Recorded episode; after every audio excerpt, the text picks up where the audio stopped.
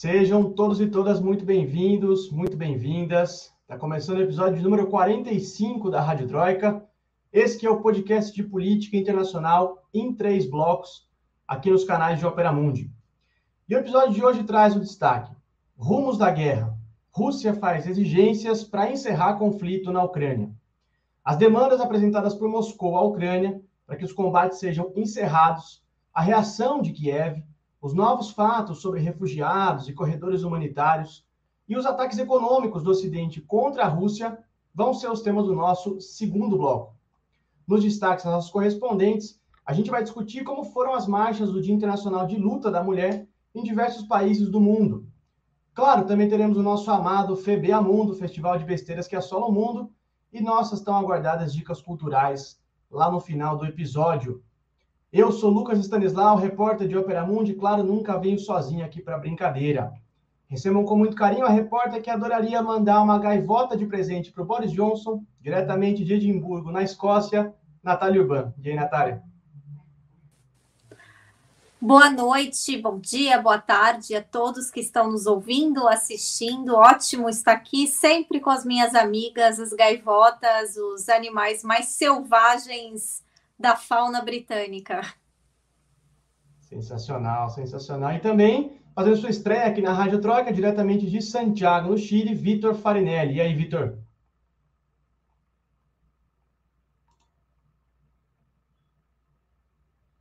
E eu acho que o Vitor travou bem na hora de se apresentar.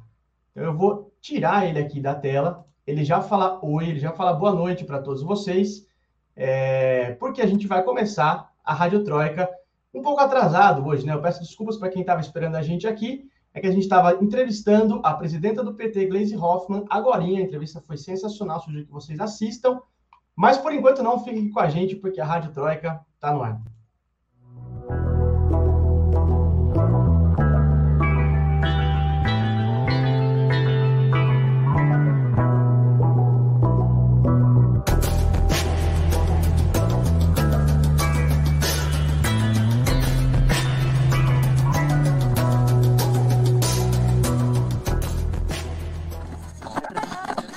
Rádio Troika.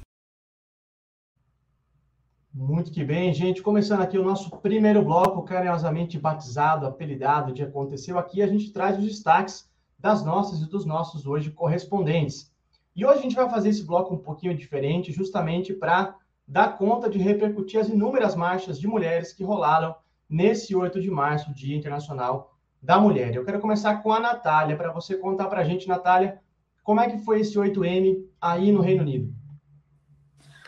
Olha, Lucas, foi muito, muito diferente dos outros anos. Eu achei muito miado, né, num bom português brasileiro, é, com a maior parte das atividades sendo é, centradas nas, é, é, pelos sindicatos, né, a, a, o pessoal das centrais sindicais reivindicando a questão da diferença de pagamento, né, o, o famoso pay gap né, de gênero, é, vindicando a diferença é, entre aposentador, é, de aposentadorias dos homens e das mulheres, né, pedindo mais direitos. E, obviamente, a gente tem que lembrar que o Reino Unido pass está passando né, por diversas crises é, em relação a, a, feminicídio, a gente não pode esquecer do caso recente da Sarah Everett, que foi aquela mulher que foi assassinada por um policial da Met Police, a Met Police que está passando por um momento de, de que o mundo todo está olhando para os casos absurdos de machismo, de abuso de autoridade, de estupros e também de assassinato, né?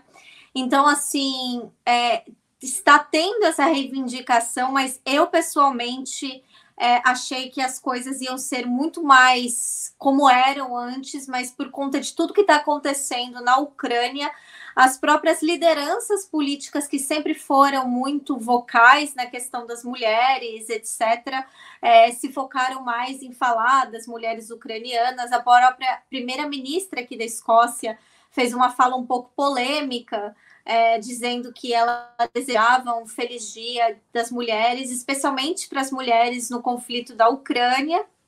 o que fez muita gente indagar. Então, você não está desejando é, um feliz dia das mulheres para as mulheres que estão em conflito, no conflito do Afeganistão, no conflito da Síria, da Palestina.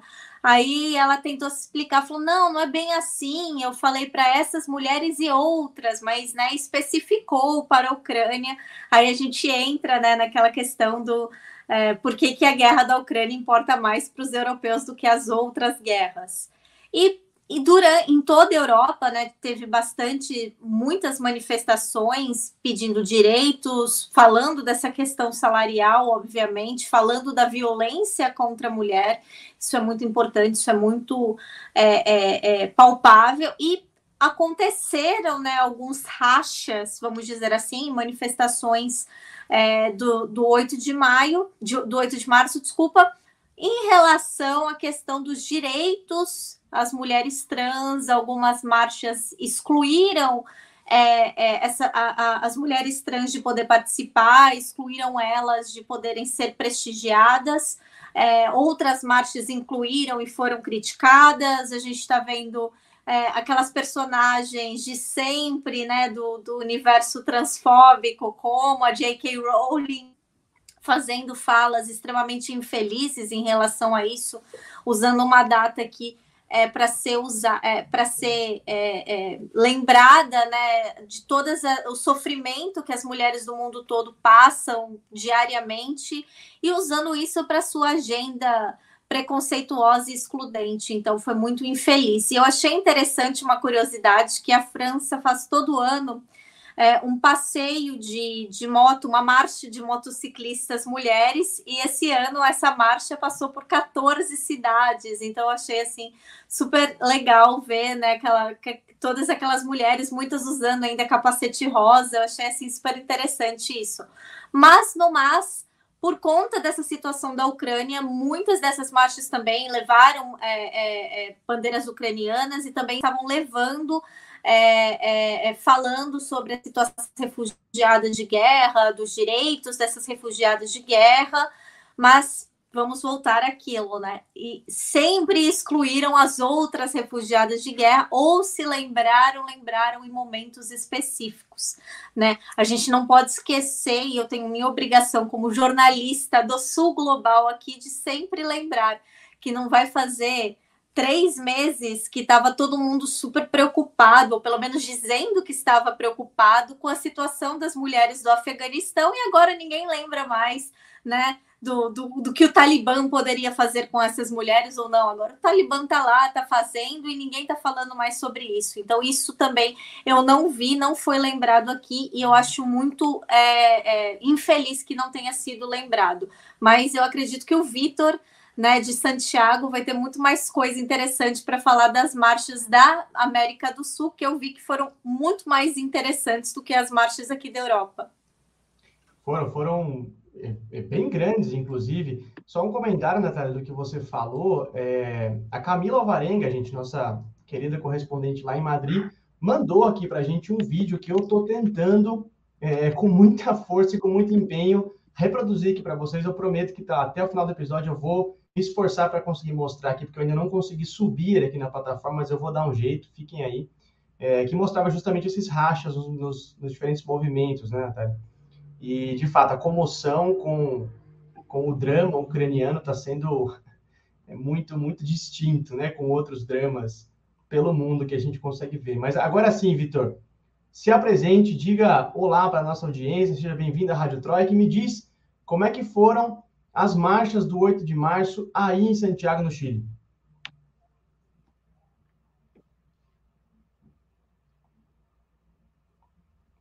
Teremos dificuldades, teremos dificuldades com a conexão no Santiago. Vitor, você me escuta?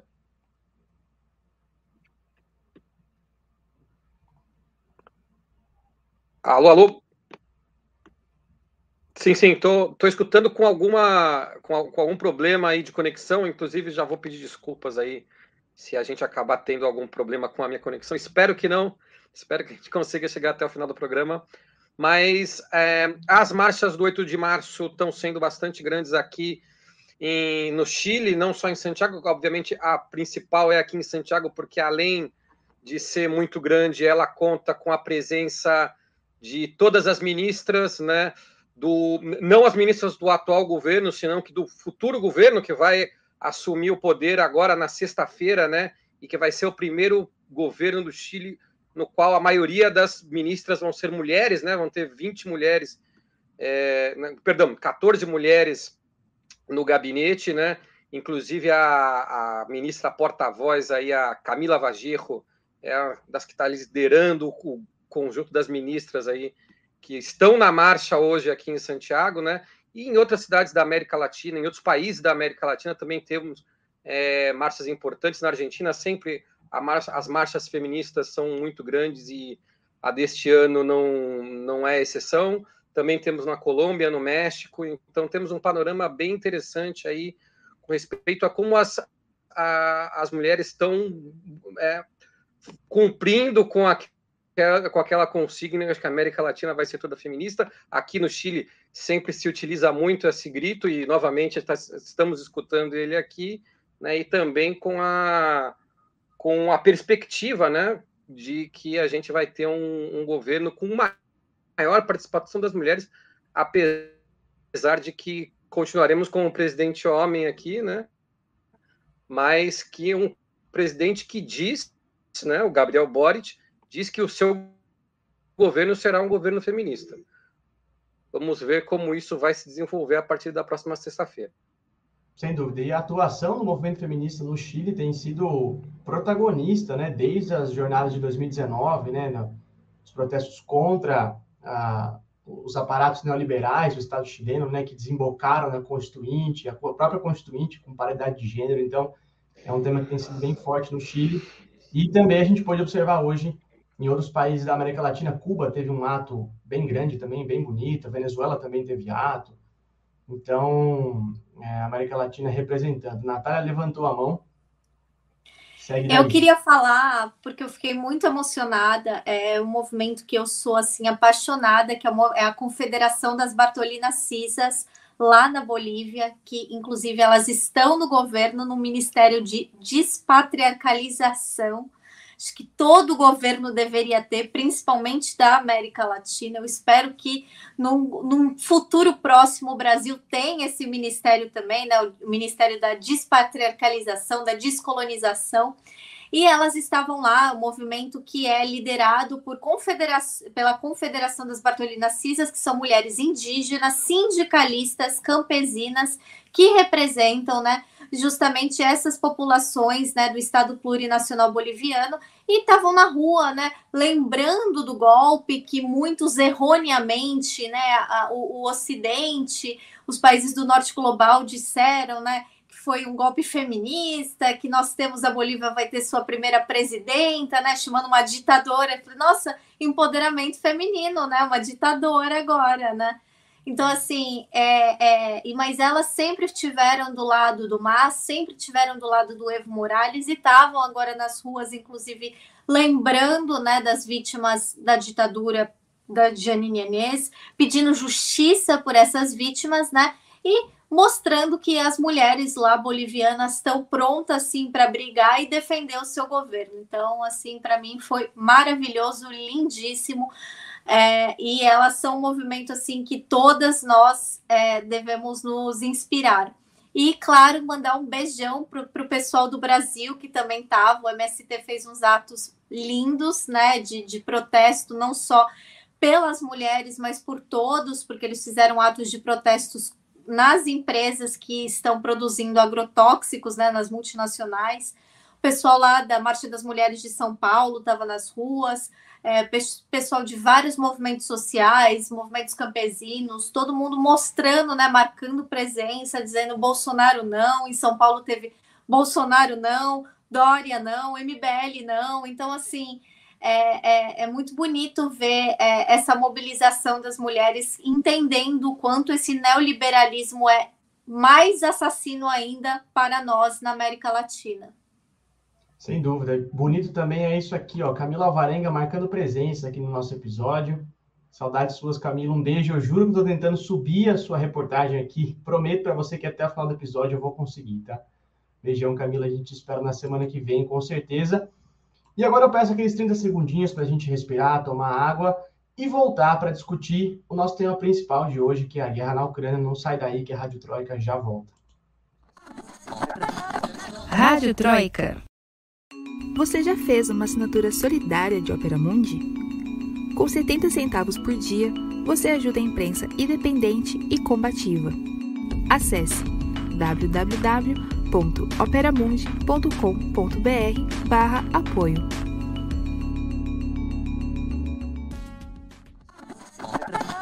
Rádio Troika.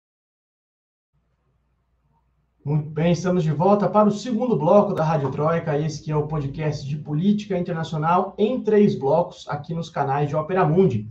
E a gente está de volta para falar sobre os desdobramentos da guerra na Ucrânia, que já se encaminha aí para o 14º dia, né, com poucos avanços nas negociações entre Moscou e Kiev e muito temor de que o conflito escale ainda mais. Até o momento, segundo a ONU, já são 2 milhões de refugiados, um número que tem causado preocupação aí em especialistas que se perguntam se a Europa vai saber lidar com essa massiva onda migratória que o conflito está gerando, né?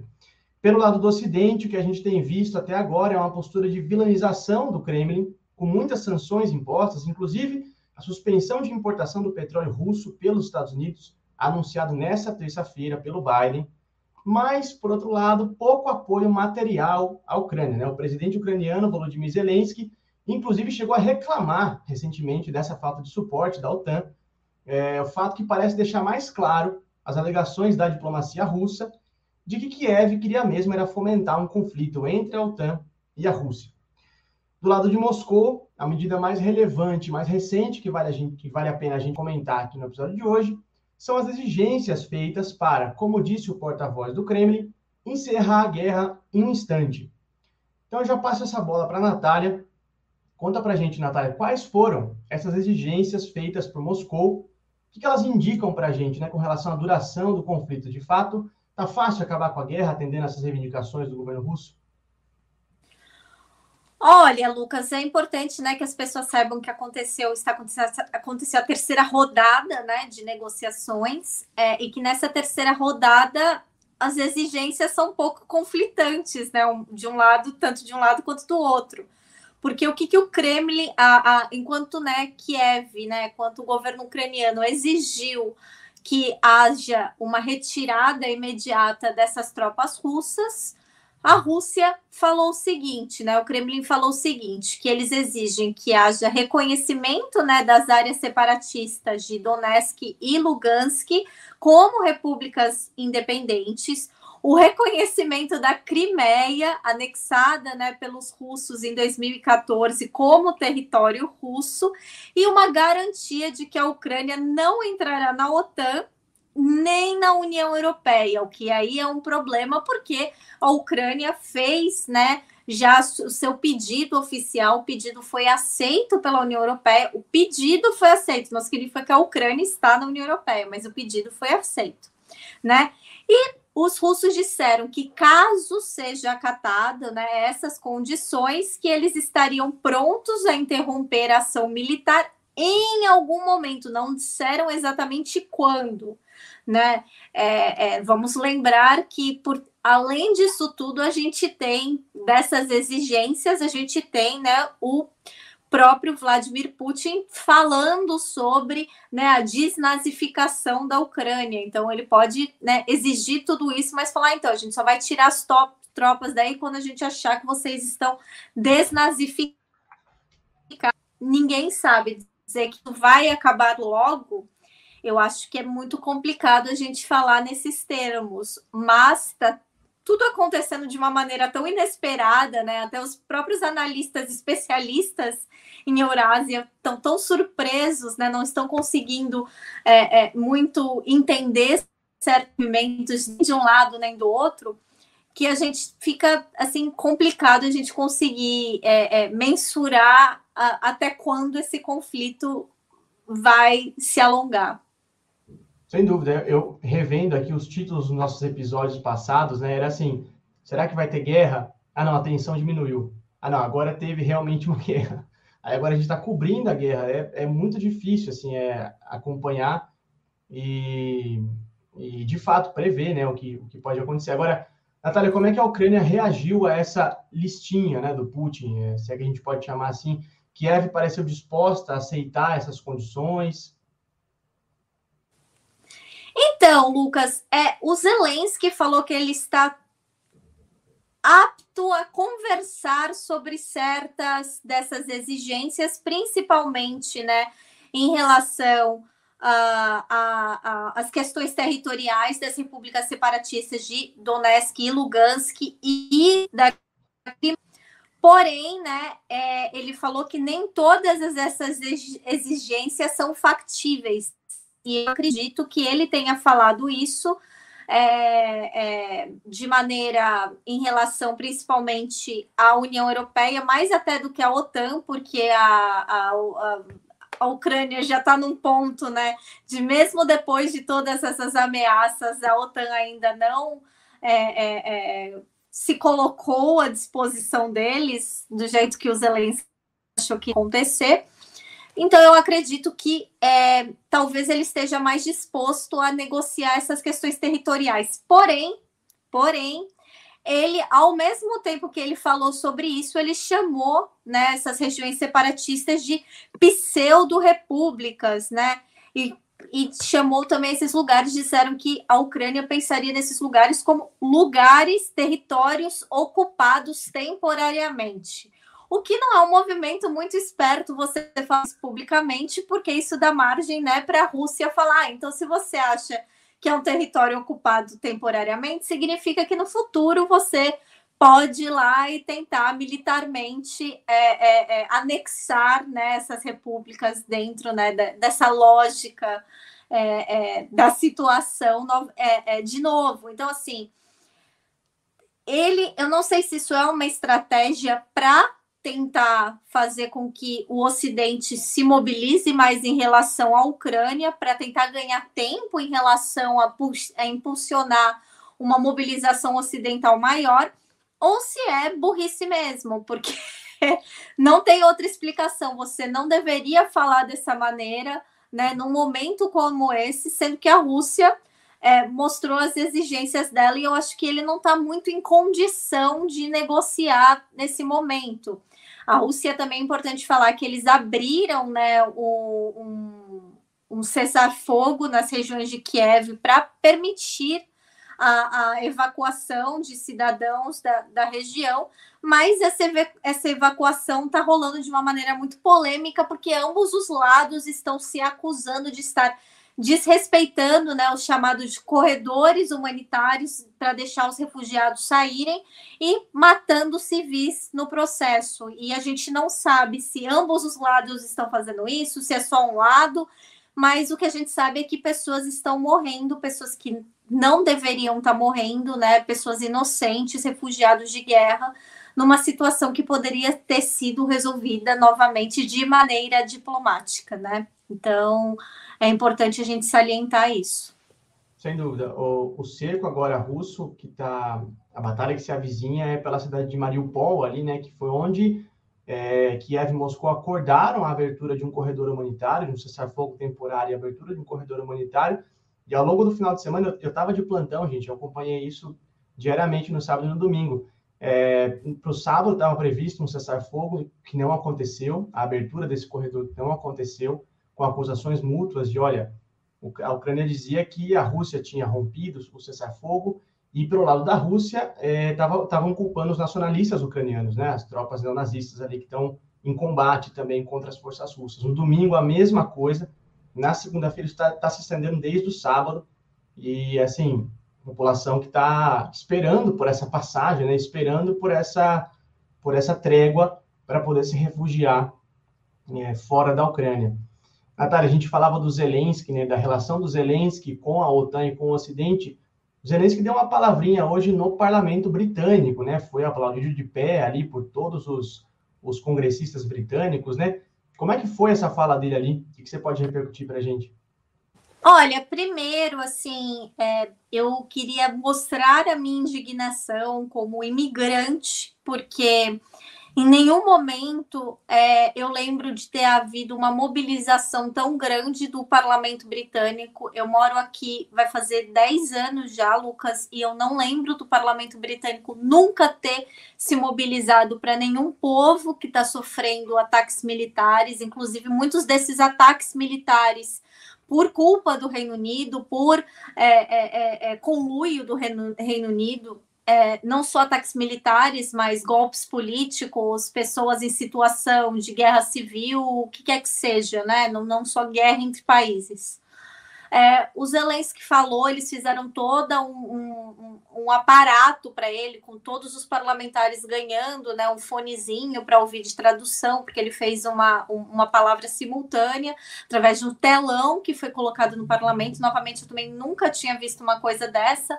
Nem na, eu acho que na, na, até na pandemia, quando o parlamento ficou híbrido por um tempo, é, é, eles colocavam telas menores, dessa vez ficou parecendo como se fosse um cinema todos os parlamentares, ou pelo menos a grande maioria, é, compareceu à Câmara dos Comuns, o que é algo também muito raro, né? Porque a, a, a frequência é bem. É, frequência de político, né, gente? Isso é igual em todos os lugares do mundo. Mas dessa vez as pessoas foram, ele fez um discurso falando sobre a, a, a, necessidade da ajuda do Ocidente para essa situação, de que o povo dele estava sofrendo, que ele agradecia toda ajuda, mas que ele ainda precisava desse apoio, que toda a Europa tinha que se unir para derrotar o grande mal que era o Vladimir Putin. E o que eu achei interessante, o que foi criticado, inclusive por é, é, outros jornalistas aqui no Reino Unido foi que em nenhum momento ele, né, ele agradeceu a ajuda que o Reino Unido está dispensando aos refugiados ucranianos, sendo que isso virou meio que uma piada aqui porque até o presente momento o Reino Unido é, autorizou menos de 100 vistos para ucranianos aqui no Reino Unido, vistos humanitários, enquanto né, outros países já receberam mais de 100 mil refugiados. O Reino Unido continua não querendo né, é, receber esses refugiados, apesar de estar tá enviando armas, apesar de estar tá enviando é, apoio, apesar do governo estar chamando seus cidadãos para irem lutar na guerra é, eles não estão ajudando humanitariamente em algo que eles poderiam estar fazendo, que é receber esses refugiados. E a resposta dos parlamentares em relação a, esse, a essa fala dos Zelensky foi que eles estão pensando em dar uma condecoração de cavaleiro honorário para ele. Eu não estou brincando. A hora que eu olhei isso, eu falei: olha, ele vai agradecer, né? Porque o que, ele vai fazer? Vai, vai ganhar, né? O, o, a, a, a, faixinha, vão mandar o quê? Um, uma fotinho da rainha, vão fazer por, por Zoom, né? A rainha fazendo a cerimônia nele, é isso. Então, e virar, ajuda.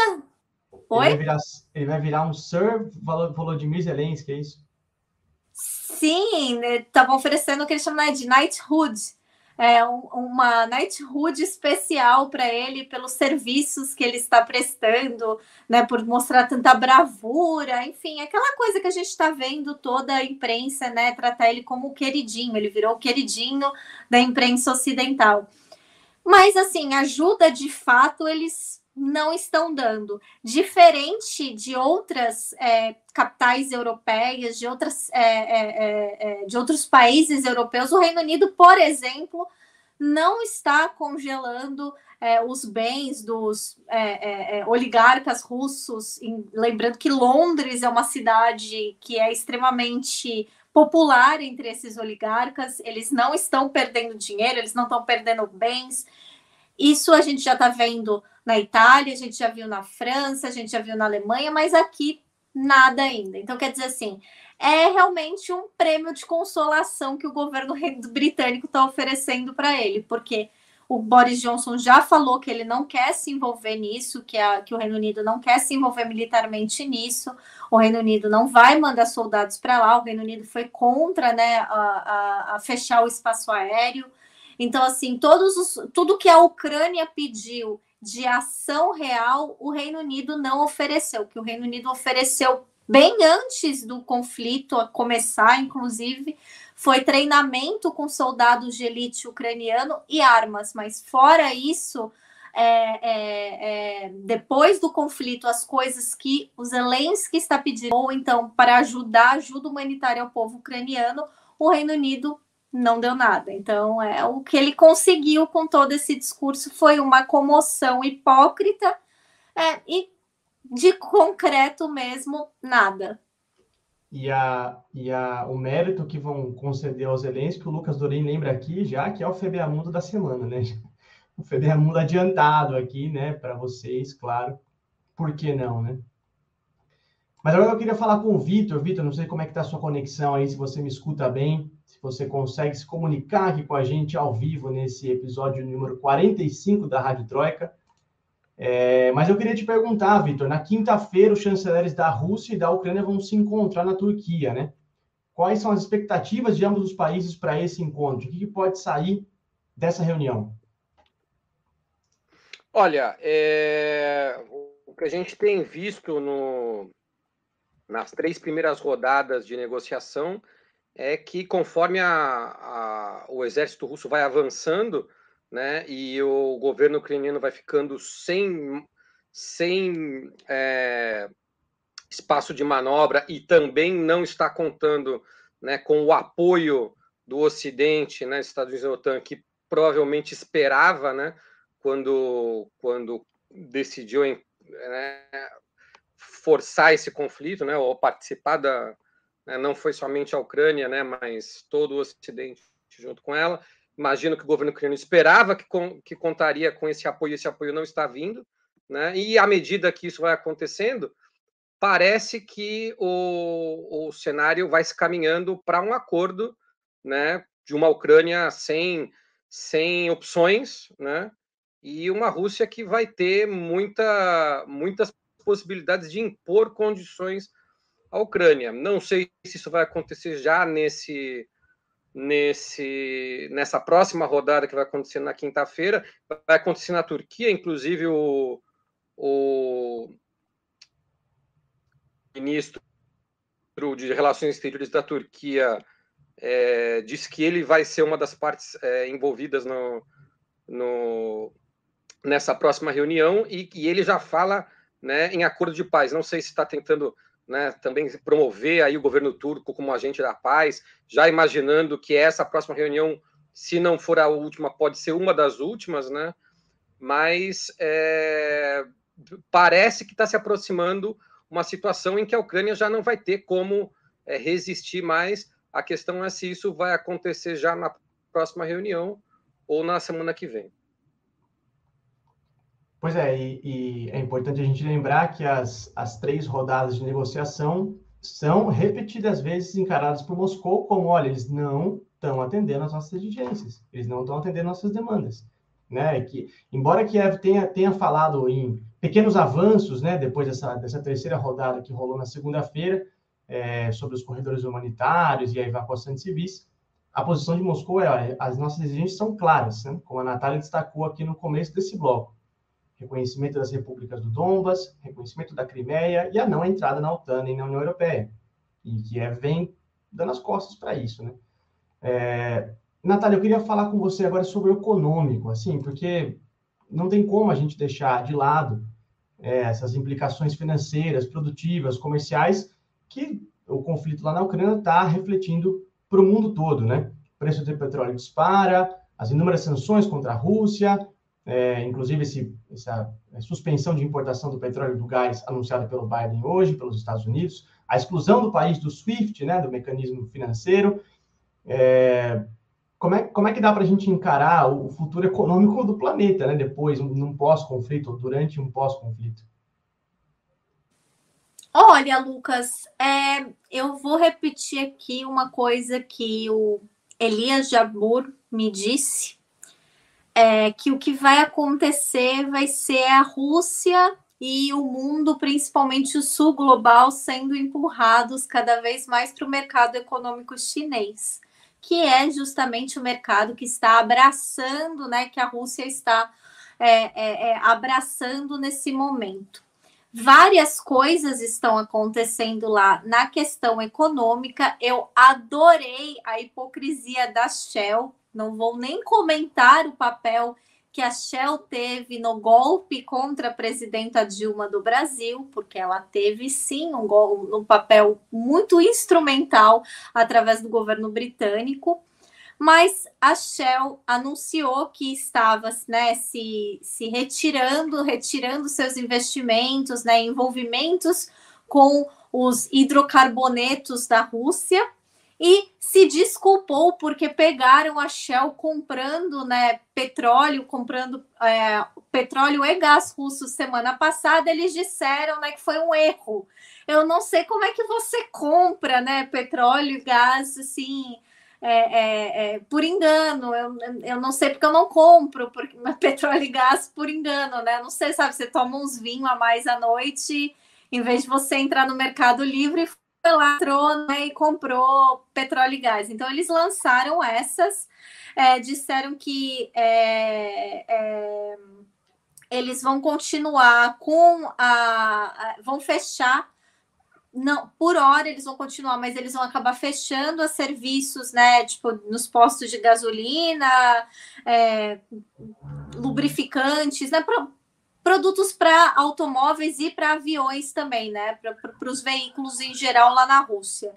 O que eu acho também interessante foi a posição da Rússia em relação a isso, porque me lembrou uma célebre frase do comandante Chaves o partido né, da Rússia Unida, né, do, que é o partido do Vladimir Putin, falou que sugeriu que essas empresas que estão saindo da Rússia, que estão cortando os serviços da Rússia, prejudicando o povo russo, podem ser nacionalizadas. Então me lembrou um pouco o comandante Chaves naquele expropria-se né, dele, porque é, o que a, a, a Rússia Unida falou, né, foi que eles propõem é, nacionalizar essa produção das empresas, porque eles não vão tolerar facada nas costas é, de justamente essas empresas que ganharam tanto dinheiro na Rússia, que puderam trabalhar na Rússia, e que eles vão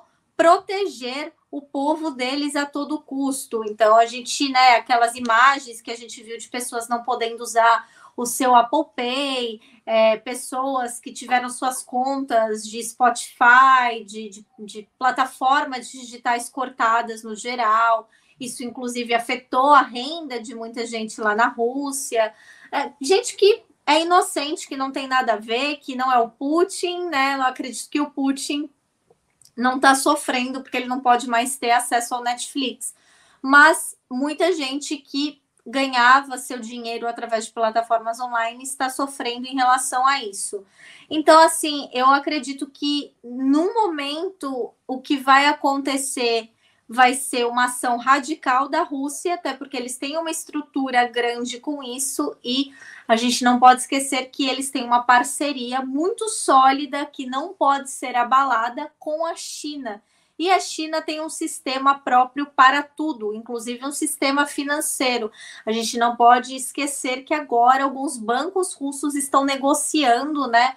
O, um, um, sistema de cartão de créditos para substituir as bandeiras Visa e Mastercard que foram cortadas lá na Rússia por, né, é, é, por conta né, do, da guerra na Ucrânia e que agora eles vão substituir isso por um sistema chinês. Então, assim, eu acredito que é, por hora talvez seja complicado para o povo russo. Claro, isso vai encarecer a vida deles bastante, mas já está encarecendo muito a vida do europeu geral.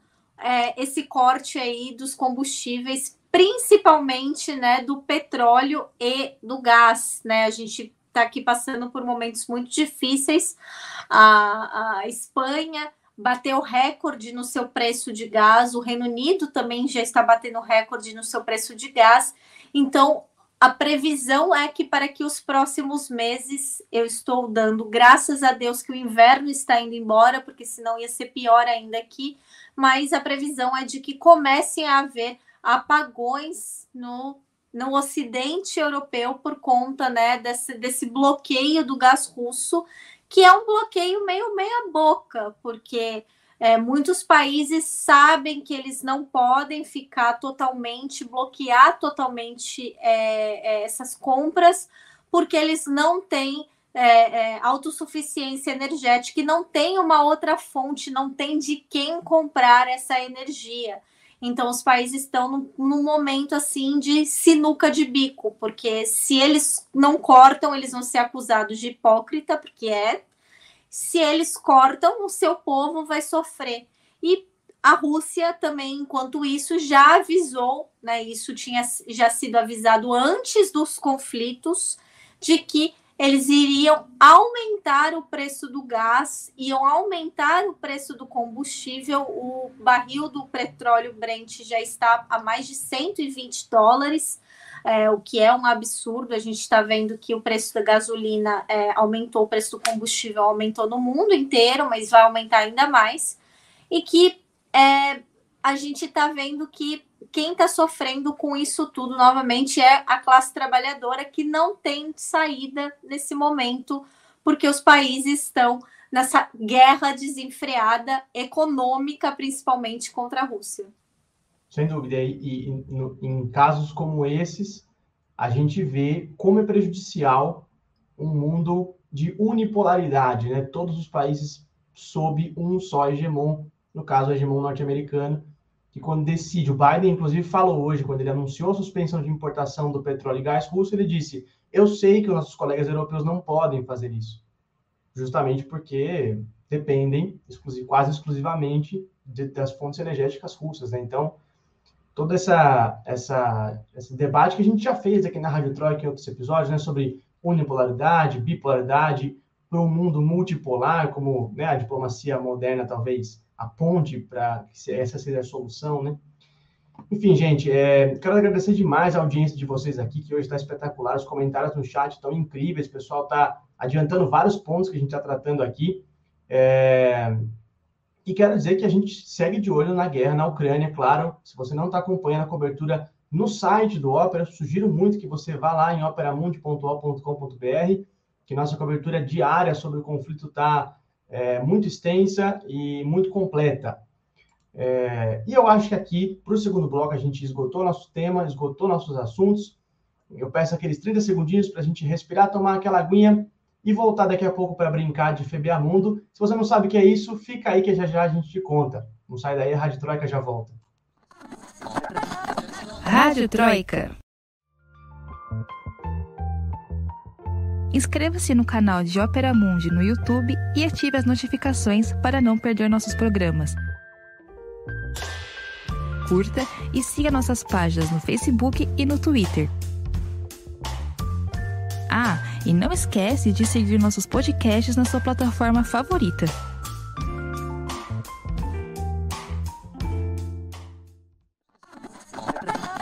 Rádio Troika.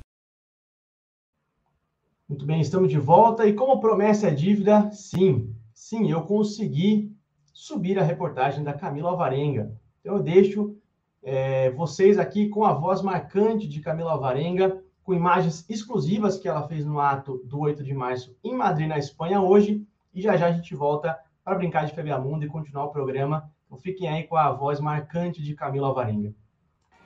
Madrid presenciou duas manifestações este 8 de março por conta de um racha ideológico entre as comissões organizadoras.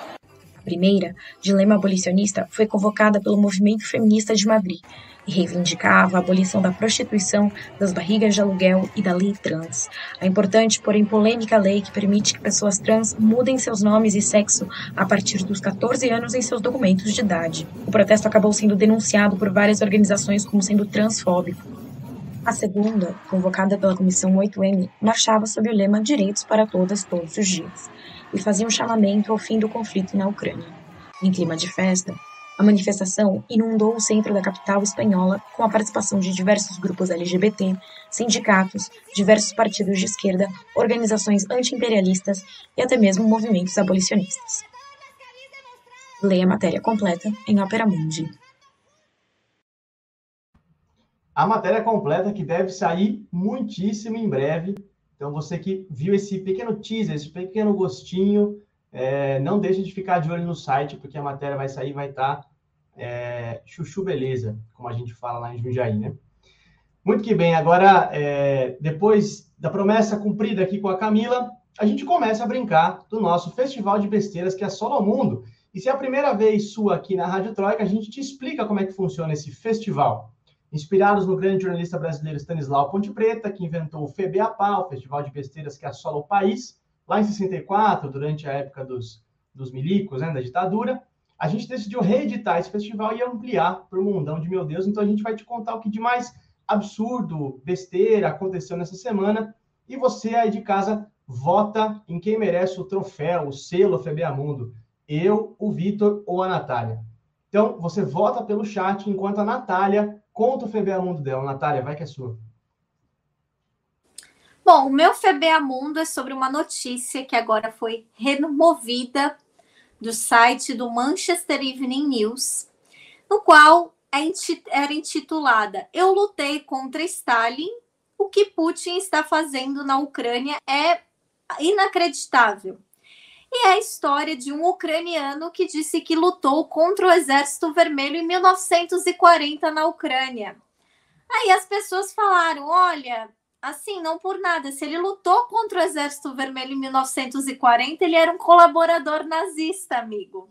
E o jornalista da matéria ficou extremamente sem graça, porque todo mundo, inclusive pessoas que estão apoiando a Ucrânia é, aqui no Reino Unido, falaram: olha, é, uma coisa é ser contra o Putin, outra coisa é você dar palco, né, dar, dar espaço para um colaborador nazista e possivelmente um criminoso de guerra no seu jornal. E eu achei muito interessante, porque tudo que está na internet é para sempre, por mais que eles apaguem, por mais que o, jornalista que escreveu a matéria tenha fechado o seu perfil, é, acharam né, nos arquivos, eu achei muito interessante ele falando assim na matéria, na entrevista.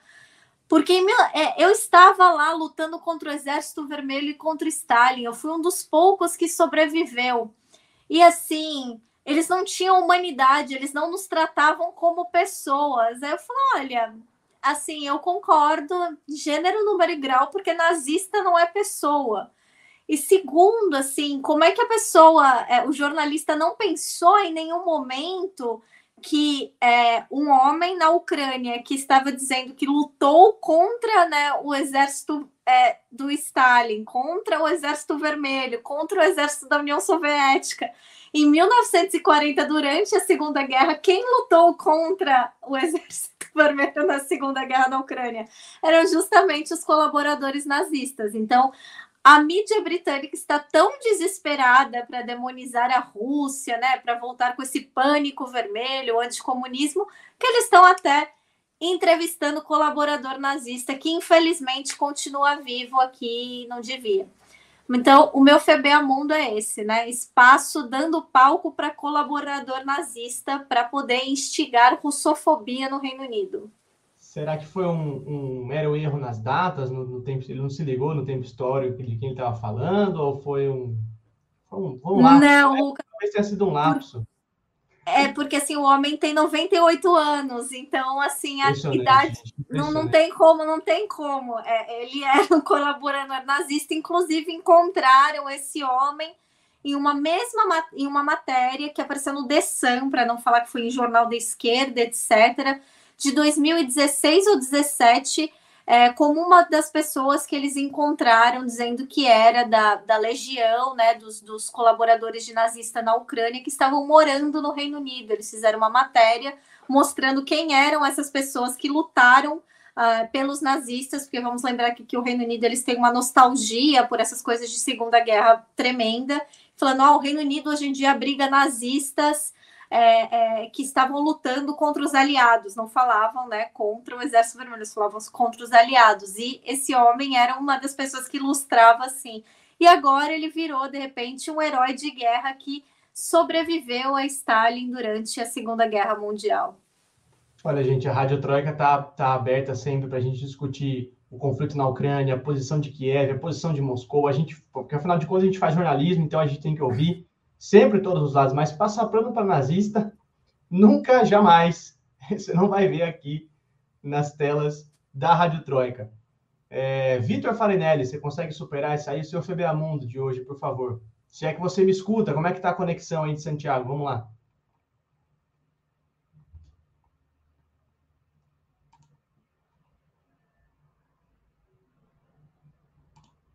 Pouquinho de paciência com a conexão do Vitor, que deve estar tá saindo agora. Acho que seu microfone está com problema agora, Vitor. Tá fechado. É. Eu não estou conseguindo abrir por aqui. Eu tenho alguns comandos aqui dos nossos, dos nossos convidados por eu ser o anfitrião da sala, mas eu não estou conseguindo fazer aqui. Então, enquanto o é... Vitor resolve o problema no som dele, eu vou contar o meu FBA Mundo. Que o Luiz, o Luiz, grande Luiz aqui sempre na nossa audiência da Rádio Troika, já adiantou aqui no chat que tem a ver com um grande escritor da humanidade, um escritor russo e um patrimônio da humanidade, que é o Fyodor Dostoiévski. A gente tem observado, depois do, do início do, da guerra na Ucrânia, né, da, da operação russa na Ucrânia, uma onda de russofobia, né, em vários países, no Brasil também, mas na Europa principalmente, né, isso tem sido muito forte, a gente tratou disso aqui no episódio de hoje, várias, vários, é, vários acontecimentos, é, com cancelamento de shows, espetáculos, envolvendo artistas russos vivos e mortos. Na Itália, um dos maiores escritores de todos os tempos, foi vítima disso. É, a Universidade de Coca, em Milão, cancelou um curso livre sobre a obra do Dostoiévski, alegando que o clima estava muito tenso por conta do conflito entre Rússia e Ucrânia. Aí o professor que ia dar o curso denunciou censura, censura por parte da universidade nas redes sociais, foi uma comoção entre a comunidade acadêmica ali de Milão, e eles voltaram atrás e falaram, não, vamos, agora a gente vai liberar o curso, o professor falou: olha, depois do acontecido tão grave, eu não sei mais se vou ministrar o curso. É, mas é isso, gente. Dostoiévski foi censurado em 2022. Não sei, é, não sei se vocês aguentam isso mais, se é muito pesado para a gente lidar com isso, porque, enfim. Lucas, eu, eu, eu sei que eu já falei meu FB, meu FBA Mundo, mas enquanto o Vitor não está aqui, eu só queria trazer que isso não está só acontecendo na Europa, né? Hoje um restaurante são Paulo anunciou que não vai mais servir estrogonofe. Ah, não, não, não. Você tá brincando. Juro? Eu não vi isso. Um, um, restaurante lá do Copan anunciou que não vai mais servir estrogonofe. Não, você, Natália, você veio com dois PBA Mundos, mas você tava com esse na manga. Você mentiu pra gente no roteiro, hein? Pra poder ter dois PBA Mundos. Gente, o banir estrogonofe não dá, cara. Pelo amor de Deus. Um dos meus pratos preferidos, inclusive, hein? Vitor, tá na escuta? Opa, estamos escutando agora. Manda brasa, toca o baile. Beleza, então. Minha primeira vez participando do FVA Mundo, então vou ver se consigo né, trazer aqui uma notícia à altura. Na verdade, eu até pensei em propor a, o fato de os Estados Unidos estarem conversando agora com a Venezuela depois de é, de muito tempo aí tratando aí o governo de Nicolás Maduro como bicho-papão, mas como essa notícia é muito mainstream, eu acho que não cabe, né? Apesar de que é bem, é, é até meio ridículo se a gente for ver a forma com que o governo norte-americano tratou a Venezuela durante tantos anos e agora tentando negociar com eles assim, quase que dando um migué ali, meio que tentando ver se ninguém percebe e tal.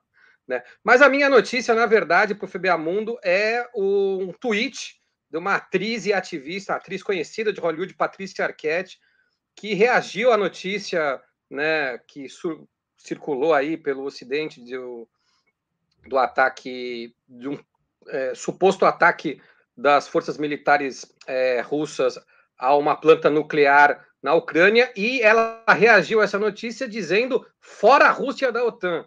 Né? Claro que isso pegou muito mal, né? Depois ela apagou o tweet e tudo mais. Só que o ex-presidente é, Donald Trump tentou aproveitar aí o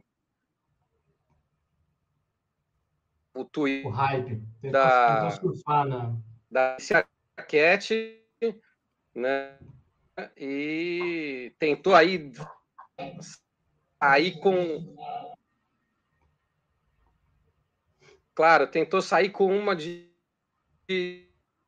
olha, o Donald Trump, não, o filho do Donald Trump, Donald Trump Jr. tentou aí sair com mostrando aí que ele é inteligente e, e tentando mostrar que ele sim sabe que a Rússia não faz parte da OTAN, né, diferente da atriz. Então chamativo para o FBA Mundo, a minha primeira vez participando, mas tomara aí que alguns achem pelo menos a notícia engraçada aí.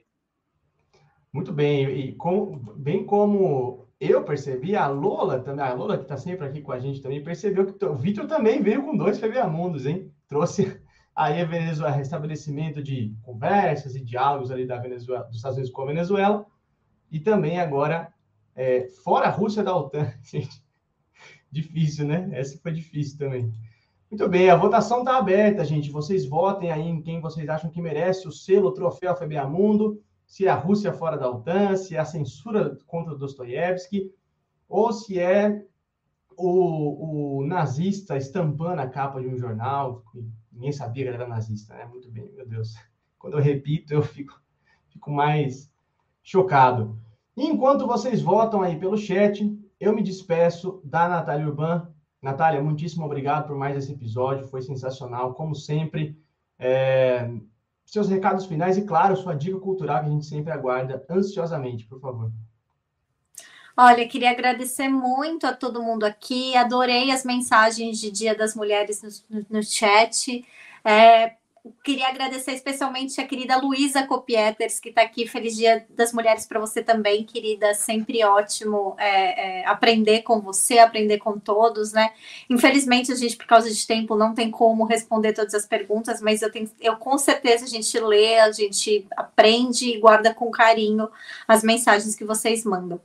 A minha dica cultural, já que hoje né, o Dia Internacional das Mulheres, é o filme documental Torre das Donzelas, de 2018, é um filme brasileiro, dirigido pela Suzana Lira, que é um filme que conta justamente né, a história de mulheres que sofreram tortura e lutaram contra o regime militar e elas tendo ficado encarceradas é, em, um lugar que era chamado, né, numa ala uma, da prisão que era chamada, né, no presídio de Tiradentes, de Torre das Donzelas, de uma maneira pejorativa, obviamente. E essa e esse pavilhão das mulheres desse presídio era ele é famoso principalmente porque foi lá que a presidenta Dilma Rousseff esteve detida durante a ditadura. Então, assim, é um filme extremamente tocante, mas é um filme que a gente aprende muito, muito mesmo é, é, como era, como é a vivência, principalmente as marcas que a ditadura deixou nessas pessoas, nessas mulheres tão maravilhosas, principalmente na presidenta Dilma, que eu não posso nunca deixar de homenagear em todos os dias, em todas as ocasiões possíveis, mas principalmente hoje.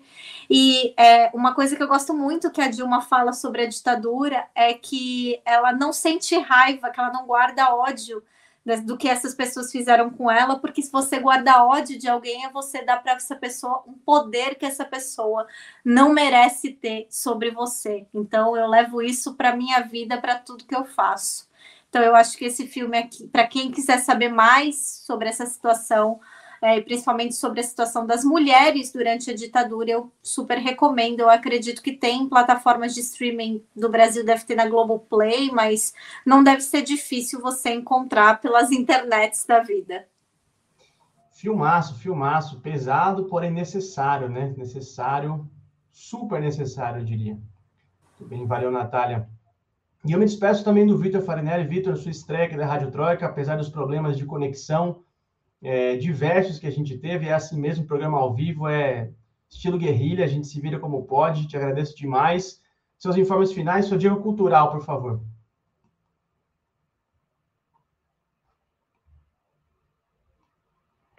É, bom, é, basicamente agradecer aí o convite, né?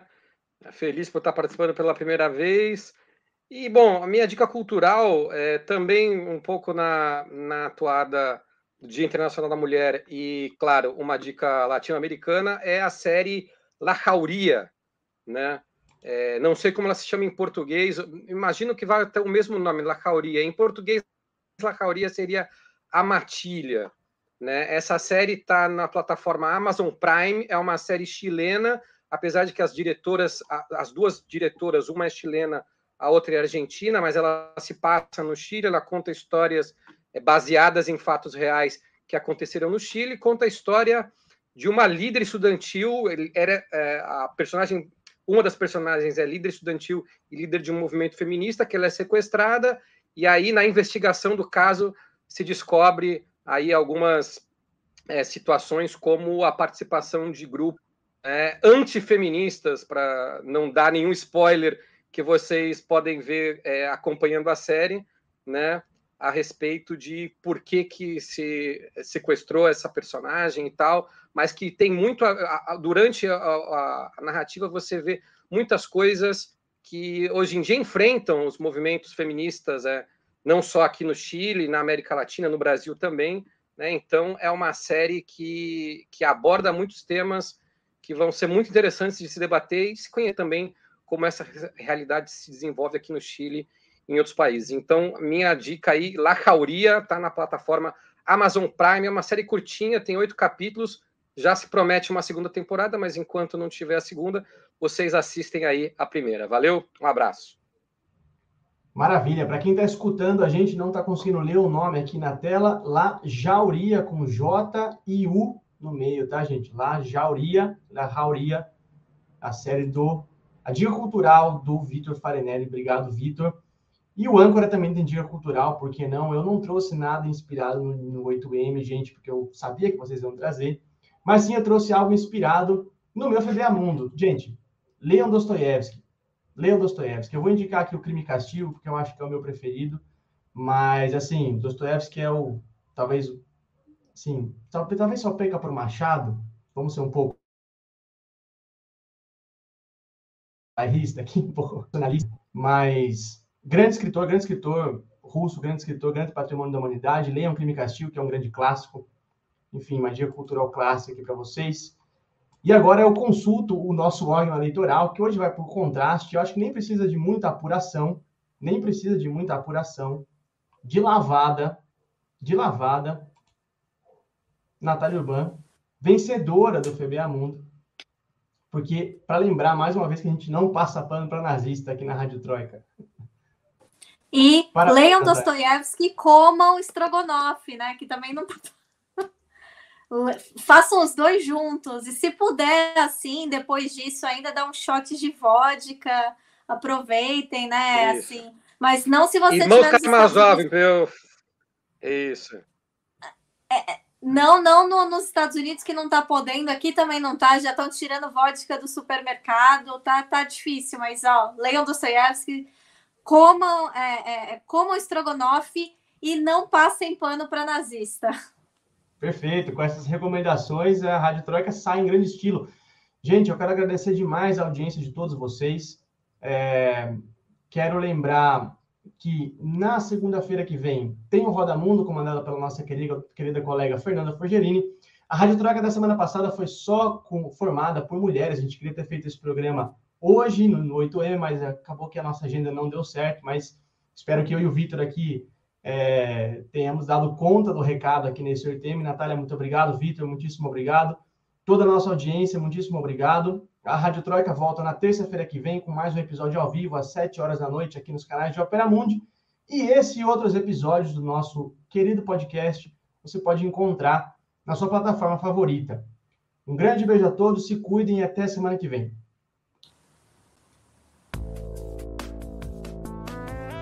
O podcast Rádio Troika tem idealização e apresentação de Lucas Stanislau. A locução é de Fernanda Forgerini. Supervisão de Haroldo Cerávulo Cereza e Rafael Targino.